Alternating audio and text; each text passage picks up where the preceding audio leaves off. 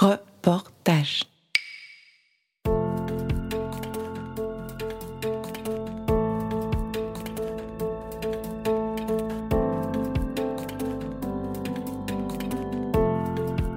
Who cares? Who cares? Who cares? Who cares? Who cares? Who cares? Who cares? Who cares? Sixième et dernier épisode. Les trucs qui marchent.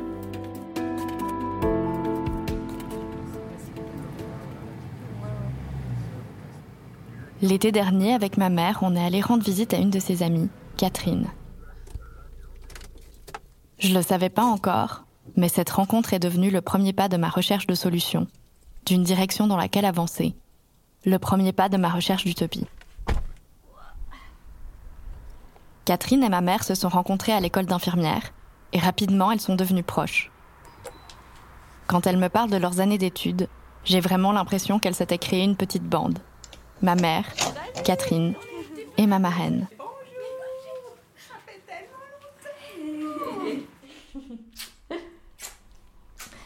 Puis je disais à Julie, ça fait au moins 15 ans la dernière fois que j'ai vu. On était tout ensemble quand on a été faire nos photos pour faire nos badges. Mais je pense que dès le début de l'école d'infirmière, on était vite souvent les mêmes ensemble. Oui. Exactement. Puis après, on était interne. Toi, t'étais à quel étage Ah, moi j'étais tout en haut, la 11e. Ah, Nous, on était. Moi j'avais des Je vois la qui que passaient je euh, à côté de ma chambre. quoi, là. 8e, Je sais 9e pas. euh, Avec Anne. Enfin, moi j'étais tout en haut. On mangeait dans les couloirs. Oui. On se faisait des petites bouffes dans les couloirs. le On n'avait même pas une salle pour manger, donc on s'asseyait par terre dans le couloir, on s'alignait l'une en face de l'autre avec nos petites assiettes. Je sais que quand on a fait le travail de diplôme. Non, pas ridicule, c'était un travail de diplôme tout de même. Oui. Puis on était partis en vacances, tu te souviens Et ça, à la gare à. Morges, il y avait je sais plus qui, mais c'était pas ta maman ou ta sœur qui venait le récupérer Je pour le mettre dans- à la poste. Tellement on était à la der des Parce der. qu'on était à la dernière des dates, puis Non, qu'on s'était dit on le relie encore une- entre Lausanne et Morges, on relie encore une dernière Oh, fois. Dieu, Et on avait passé par la fenêtre. Moi, c'était quand même trois ans d'école. Ouais. Ma mère s'est spécialisée en anesthésie. Catherine est devenue sage-femme. Et comme ma mère, Catherine en a eu marre. Elle est partie et s'est lancée en indépendante. Alors celles-ci, je pense qu'elles sont un tout petit peu plus abritées peut-être des tempêtes, mais celle-là là-bas. Ah ouais, j'ai enlevé, j'ai coupé la moitié des tomates. Ah bah moi aussi. Et puis et puis il y en a plein que je vais encore devoir jeter parce que celles- Toutes les trois, on s'égare vite dans notre conversation et on mélange pas mal les sujets. Mais il y a un moment, pendant que Catherine nous parle de son passé en hôpital, du stress et de tout ce qui va avec, elle dit une phrase qui nous rend complètement silencieuses.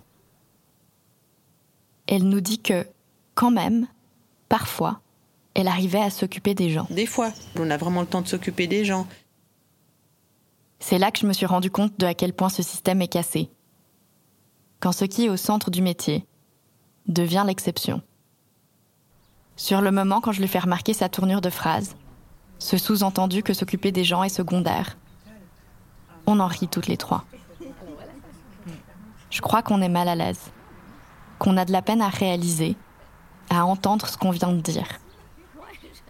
Alors je relance la conversation sur quelque chose de plus positif, sur les solutions, sur l'utopie. Et est-ce que tu as l'impression d'avoir le temps, du coup, de t'occuper des gens? Ah, c'est génial parce que oui, je peux vraiment faire en fonction du besoin des gens, j'ai l'impression. Et au niveau de toi, ta santé, ton dos? Mille fois mieux. Ah ouais. En fait, je suis beaucoup moins fatiguée alors que je travaille plus qu'avant. Et c'est toi qui choisis aussi et qui fais ton programme. Ouais, bah avec les gens, je leur dis comment vous vous sentez. Moi, je suis pas inquiète. Je pense qu'on peut se donner euh, tant de jours. Euh, ou bien je dis là, je suis inquiète. Il faudrait que je revienne demain. Puis en fait, c'est vraiment une discussion.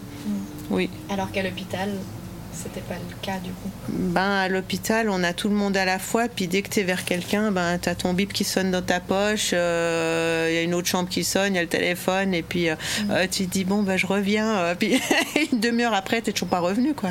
C'est des horaires euh, de 12h30 ou 13h plus ou moins debout, accouraté et parfois même sans avoir à peine le temps de manger ou bien une bouchée, vite aller voir là une deuxième bouchée.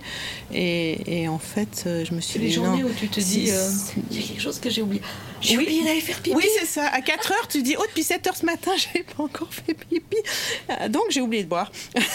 Pour moi, c'est un tout, ouais. C'est vrai que c'est de plus avoir la disponibilité que j'aurais envie de pouvoir donner aux gens, de, de, plus faire mon, mon métier avec autant de satisfaction qu'avant. Voilà. Et puis, et puis, je me dis, s'il faut que je mange des anti-inflammatoires pour aller bosser, euh, bah, physiquement, c'était plus possible pour moi. J'ai donné ma démission et j'ai jamais regretté, donc euh, ça c'est la bonne chose. Dans son livre Le travail du Caire, Pascal Molinier, la chercheuse dont je vous ai déjà parlé plusieurs fois, explique que les changements actuels viennent des personnes au centre, qui prennent en main le moyen de faire autrement. Et pour moi, c'est exactement ça que Catherine a fait en se lançant en indépendante. Elle a repris en main son temps, sa façon de concevoir son métier, d'avancer vers son utopie. Et je pense que ces échanges avec ma mère sont un bon point de départ pour commencer à chercher des solutions. Peu importe le service dans lequel tu es, donc c'est compliqué. Et puis moi j'ai un truc euh, qui, qui, me, qui des fois m'irrite un peu, c'est la politique de l'hyper-polyvalence de l'infirmière. Ça, ça me, ça me- Moi je voyais des infirmières de salle de réveil qui faisaient des réveils euh, d'enfants toute la journée. euh, et puis bah, le programme a été paf paf paf, ça a été à toute vitesse. euh, 14h30, 15h, le dernier patient sort, elles sont censées travailler encore une heure. Et puis on disait, bah, tu vas donner un coup de main euh, pour défaire, défaire les lits, euh, rhabiller les gamins, les faire repartir, finir de clôturer le dossier, etc. Tu disais, mais euh, vous rendez compte la charge de travail qu'elles ont eue, mais laissez-les souffler maintenant. euh. Qu'elles puissent ranger leur salle de réveil comme il faut. Mais bien que sûr, tout parce qu'il faut tout. c'est ça, ouais, bah, c'est ça. Aller tranquillement boire un café et pas juste. Enfin voilà quoi. Mais je l'ai vécu dans l'autre sens. Et, et j'ai discuté encore ça avec des, avec Ouais. des, des filles que je connais qui sont dans cette situation. Tu dois aller tout partout. Elles ont envie de partir. Et moi, je l'ai vécu quand on manquait de personnel, puis ils me disaient Ah non, on n'a pas trouvé une sage-femme euh, intérimaire, euh, mais on va vous envoyer quelqu'un. Puis il y a une, une infirmière qui arrivait de médecine, puis bah, tu disais Bon, qu'est-ce que je vais lui demander de faire? Parce qu'en fait, j'avais juste rien que je pouvais. euh, Puis déléguer. mais non Mais Ouais. encore là, Là, vous êtes un- une équipe où vous partagez Bah le on, week-end. on est un peu les seuls qui faisons ça, mais moi j'ai trouvé trois collègues très chouettes, puis on bosse plus ou moins un peu de la même manière. Et du coup, nous, on a décidé que chacune notre tour, on faisait un week-end. Donc nous, on dit à nos mamans, bah, écoutez, si vous rentrez à la maison le vendredi, on vous assure que quelqu'un va s'occuper de vous, mais ce sera peut-être une collègue. Et puis, et puis moi, je reviens le lundi. Ce qu'a mis en place Catherine avec ses trois collègues me rappelle des articles que j'ai lus dans le Guardian écrits par David Brindle en 2017 et 2019. Il parlait de Buurtzorg, soins de proximité si je traduis du néerlandais. Buurtzorg, c'est une entreprise créée en 2006 par Jos de Blok, un ancien infirmier. Elle fonctionne par équipe de soins de proximité. Chaque équipe est composée de 5 à 12 infirmières, toujours les mêmes. Parce que comme pour une équipe de foot, on travaille mieux si on connaît bien ses coéquipières. Et en janvier 2020, Buurtzorg comptait 10 000 infirmières et 65 000 patients aux Pays-Bas. Et chaque équipe prenait en charge 40 à 60 malades.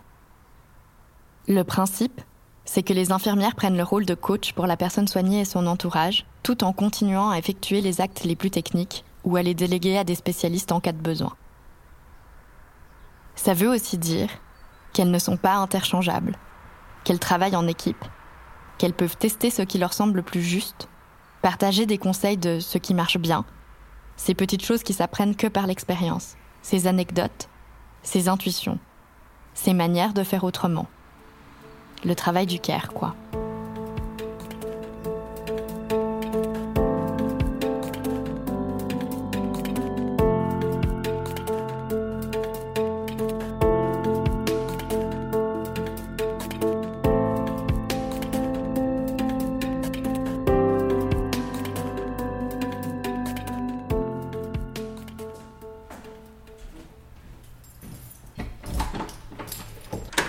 En rentrant chez moi, après cette rencontre avec Catherine, je me suis dit que les personnes qui se lancent en indépendante ne sont sûrement pas les seules à trouver des manières de faire autrement.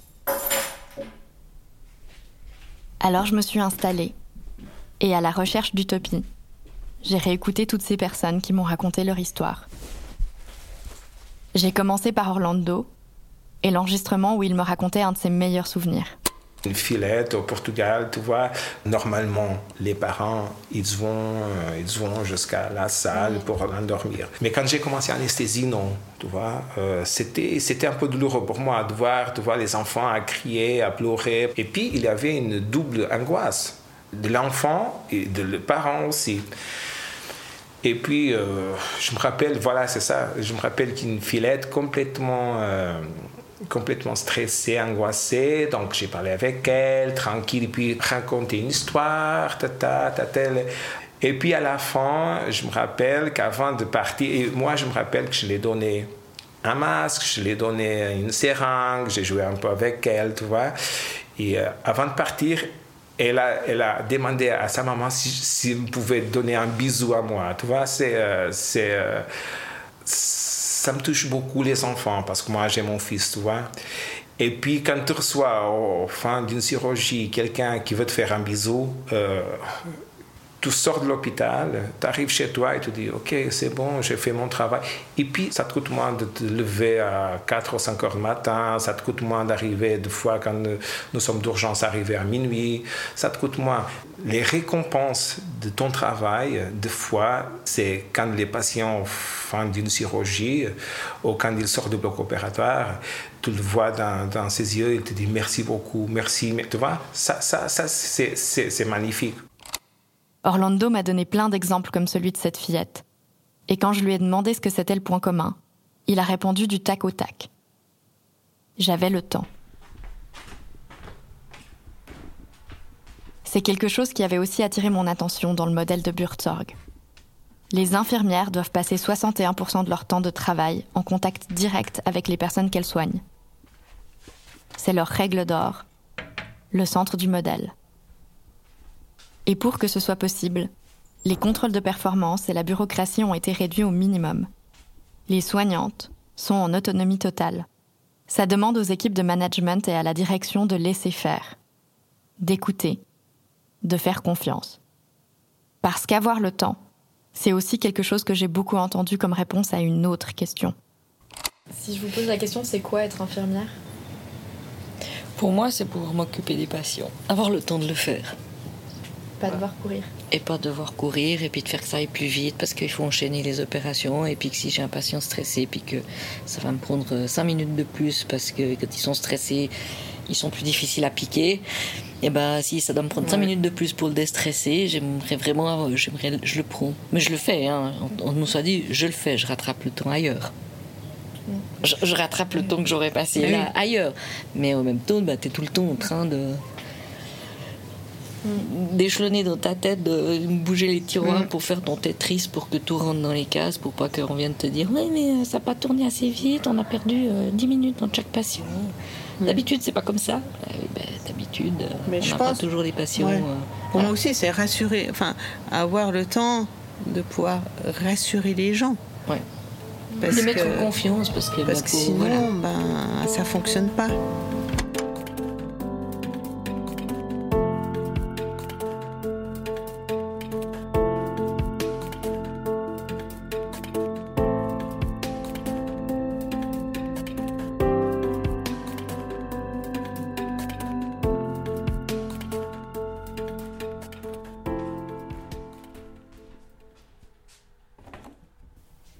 Prendre le temps d'être en contact avec les malades, les connaître. Sinon, ça fonctionne pas. Moi, un peu égoïstement, je pense toujours à l'histoire de ma grand-mère. Celle de la rencontre entre mon arrière-grand-mère et mon arrière-grand-père.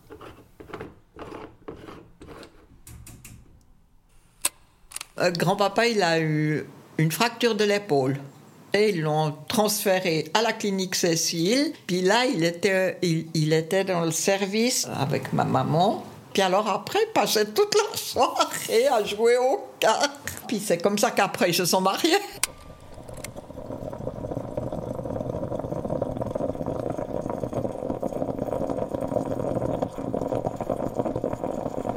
C'est anecdotique, hein. et à un niveau très personnel. Ça veut surtout dire que si mon arrière-grand-mère avait dû courir autant que ma mère aujourd'hui, je serais peut-être pas là pour vous raconter son histoire.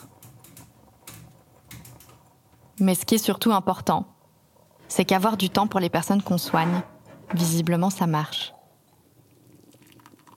Parce qu'en 2018, Buurtzorg contrôlait déjà 70% des soins à domicile aux Pays-Bas. Alors j'ai continué à réécouter les bons souvenirs. Et un de ceux qui m'a le plus marqué, c'est celui de ce week-end tranquille, où Théa a pu essayer une nouvelle forme de programme avec une patiente aux soins intensifs.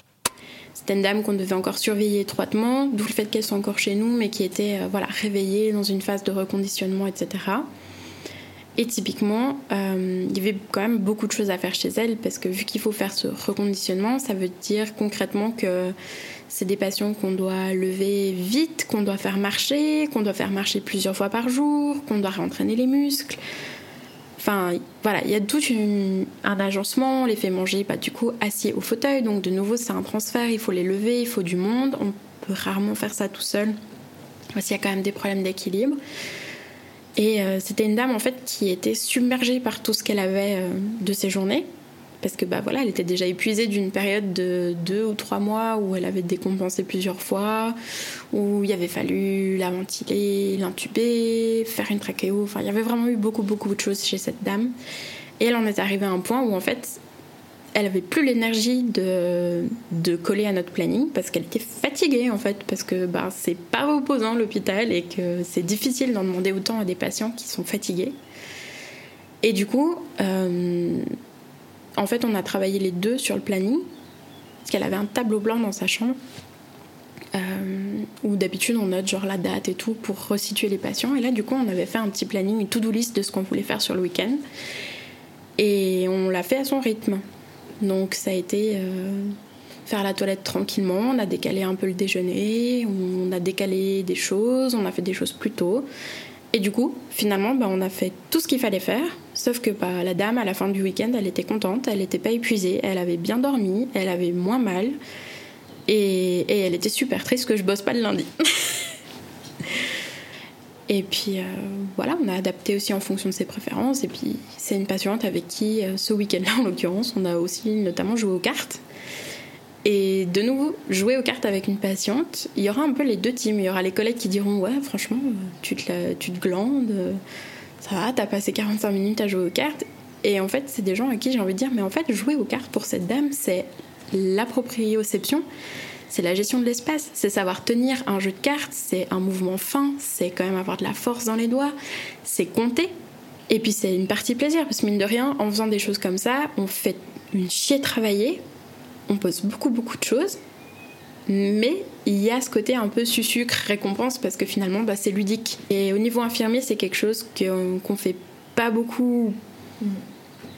Et du coup, la façon dont tu as pu traiter cette dame, c'est plutôt la règle ou l'exception? J'ai, disons qu'au niveau de la formation, au niveau du métier, on nous apprend à travailler centré autour du patient en collaboration avec lui. Donc vraiment faire un partenaire de soins, lui demander, le questionner, est-ce que pour lui ça va à ce moment-là de favoriser l'autonomie, enfin il y a plusieurs grands principes comme ça. Et à l'hôpital, bah... Alors moi j'aurais envie d'en faire ma règle perso, mais il y a eu pas mal de choses qui, ont concordé pour que ça puisse être fait aussi bien. Et puis au bon vouloir, euh, enfin c'est un peu cru dit comme ça, mais c'est aussi un peu au bon vouloir du soignant. Au bon vouloir du soignant, en fonction de son humeur, de s'il y avait des bouchons ce matin-là, de si son café était tiède, de si elle s'est tapé le petit doigt de pied sur un meuble en partant au travail, de sa bonne volonté. C'est ce que disaient les sociologues Marcel Drull et François Sicot dans leur livre La santé à cœur ouvert.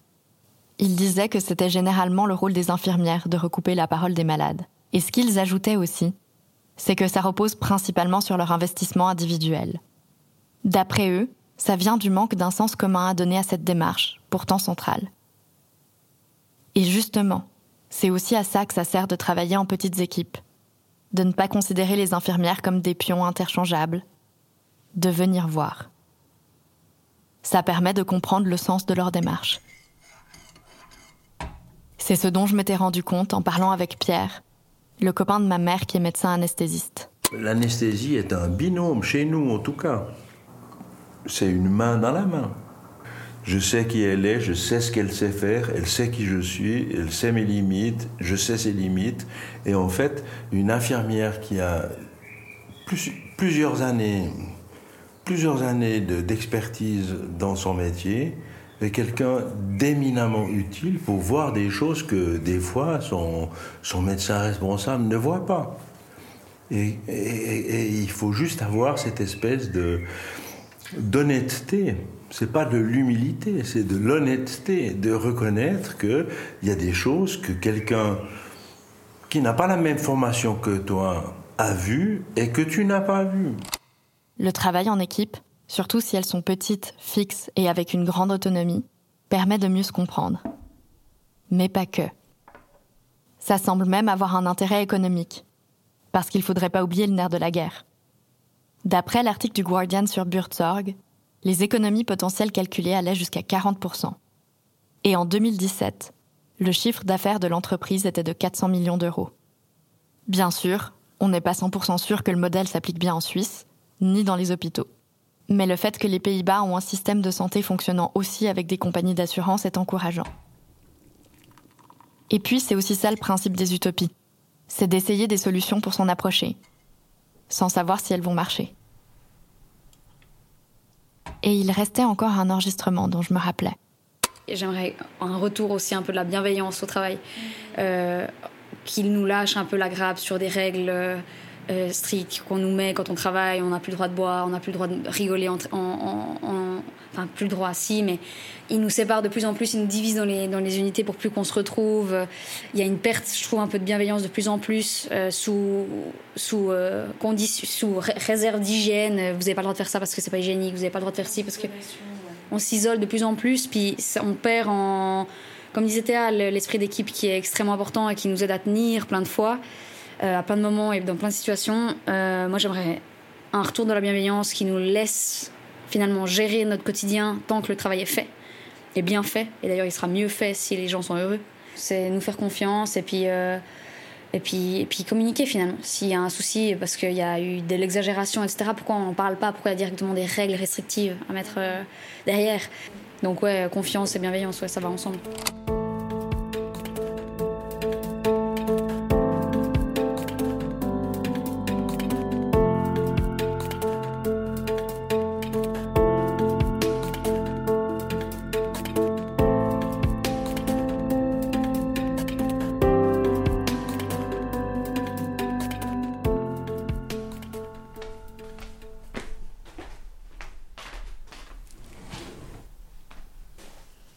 La plupart des infirmières à qui j'ai parlé expriment le même sentiment que Noé.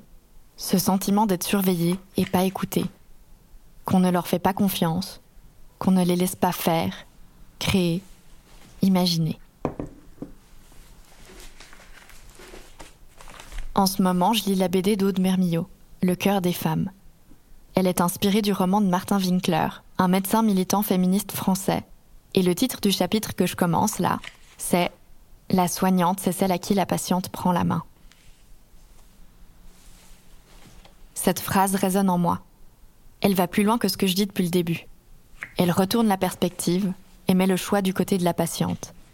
Elle remet aussi au centre cette forme d'amour, de confiance. Je suis persuadée qu'en plus que de chercher les solutions mises en place par les personnes concernées, il y a une force de proposition dans l'imagination. C'est le cas dans cette BD. C'est aussi un peu la recette que j'essaye d'appliquer dans ce podcast, en vous racontant ces histoires. Et c'est encore le cas dans le livre de Pascal Molinier, où elle imagine un renversement de perspective. Mettre au centre ce qui est généralement à la périphérie, ce qui est habituel, ce qui est une évidence. Ce qu'elle propose, c'est de nous diriger vers une société du care plutôt qu'une société du profit. Une société où la valeur d'un travail, d'un acte, d'un produit serait déterminé par le bien-être des personnes qui reçoivent, mais aussi de celles qui donnent, sans le faire reposer sur la corvéabilité des femmes, des migrantes, des personnes précaires. Une société construite autour de ce qu'elle appelle une politique de la confiance, basée sur ce qu'elle appelle des moments de venir voir. voir sur le terrain ce que c'est. Mais jamais personne n'est venu, et ça je trouve un peu dommage.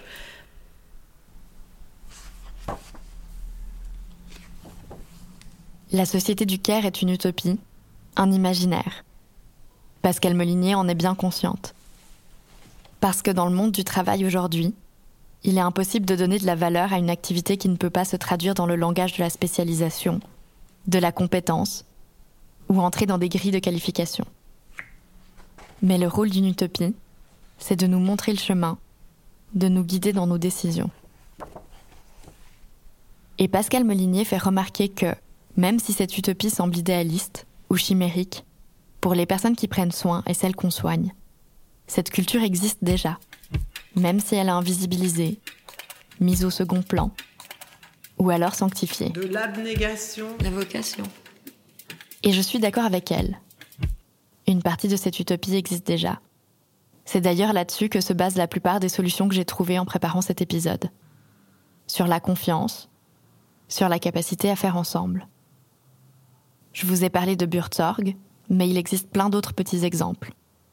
Comme par exemple le système de partage de postes qu'a mis en place la maternité de l'hôpital cantonal d'Arau, la création d'un poste d'infirmière cantonale dans le canton de Vaud en début d'année, ou encore la méthode des coûts cachés, une analyse économique de l'efficacité des entreprises qui donne une place centrale à la subjectivité des travailleuses.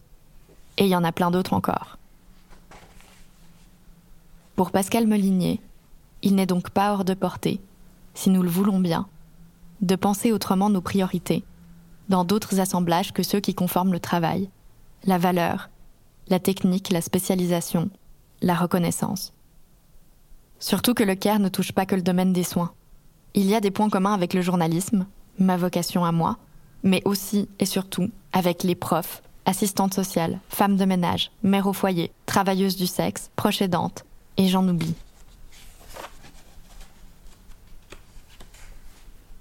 Se diriger vers cette utopie, mettre un pied devant l'autre, c'est donc pas impossible. Parce que le travail du CARE existe. Parce que les infirmières sont loin d'être les seules à l'exercer. Parce que moi aussi, je suis fatiguée. Et parce que plus d'un an après ma première interview, ma mère continue à tenir la main de ses patientes.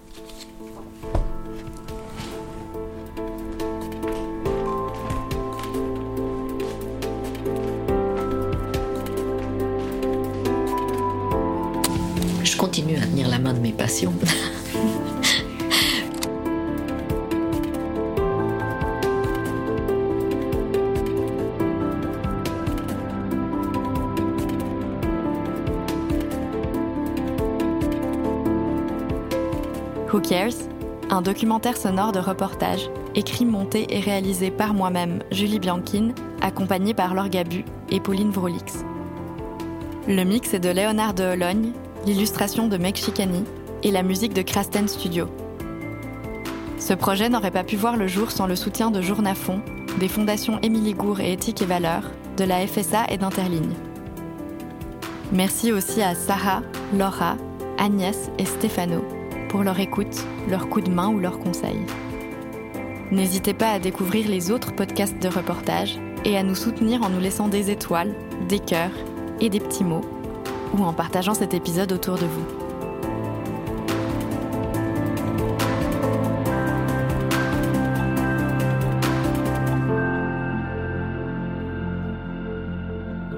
Et merci encore à vous de nous avoir écoutés.